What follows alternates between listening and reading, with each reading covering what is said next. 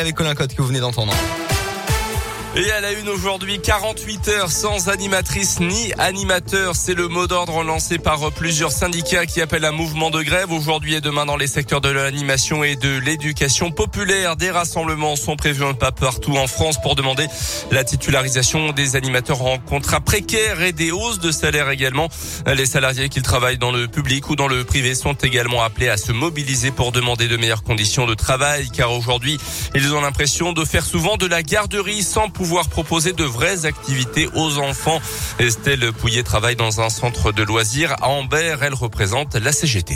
C'est très compliqué d'avoir les moyens financiers déjà, d'avoir aussi le moyen humain parce que euh, on, se retrouve avec euh, beaucoup d'enfants. Le taux d'encadrement respecte la loi, mais on a besoin d'avoir euh, des animateurs, plus de personnel pour pouvoir euh, faire des activités, pour pouvoir monter des projets euh, plus importants et avoir un service de qualité. c'est compliqué aussi de recruter quand on a des salaires qui n'intéressent pas ou des temps de contrat qui ne sont pas avantageux. Hein. Clermont, un rassemblement est prévu ce matin à 10h30 devant la préfecture.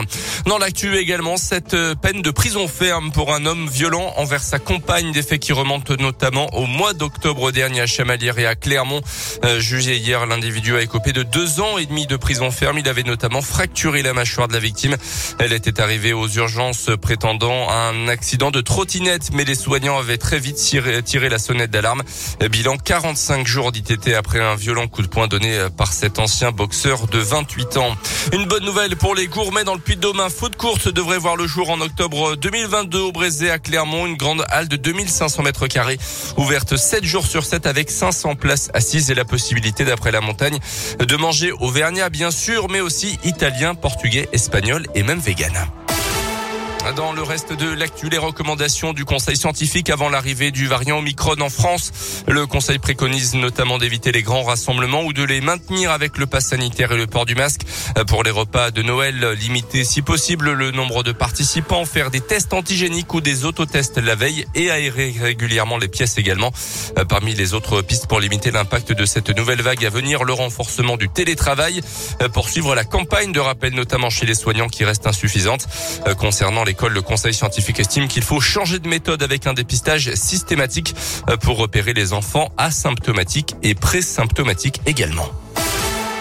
Les sports avec d'abord du foot et la grosse grosse boulette de l'UEFA hier pendant le tirage au sort des huitièmes de finale de la Ligue des Champions avec déjà un incident technique qui a proposé un match entre deux clubs qui ne pouvaient pas s'affronter. La boule de Manchester United a ensuite été oubliée au moment de choisir dans le fameux saladier. Bref, il a fallu tout recommencer hier après-midi et nos deux clubs français n'ont pas été épargnés. Le Paris Saint-Germain affrontera le Real Madrid de Karim Benzema et Lille sera opposé au champion d'Europe en titre Chelsea. Les matchs auront lieu mi-février du côté du Clermont Foot, des mauvaises nouvelles également pour les derniers matchs de l'année avec la blessure jusqu'à l'année prochaine de Jim Alevina. Les suspensions de Salis Abdoul Samed samedi face à Chemin Bas d'Avignon en Coupe de France. Yad Ali Diaby averti à Angers manquera quant à lui la réception de Strasbourg le 22 décembre. Et on a des places à gagner pour ce match dans quelques instants sur Radio Scoop. Dans quelques instants aussi le grand jeu de Noël, je le disais. Et puis Colin, c'est mardi.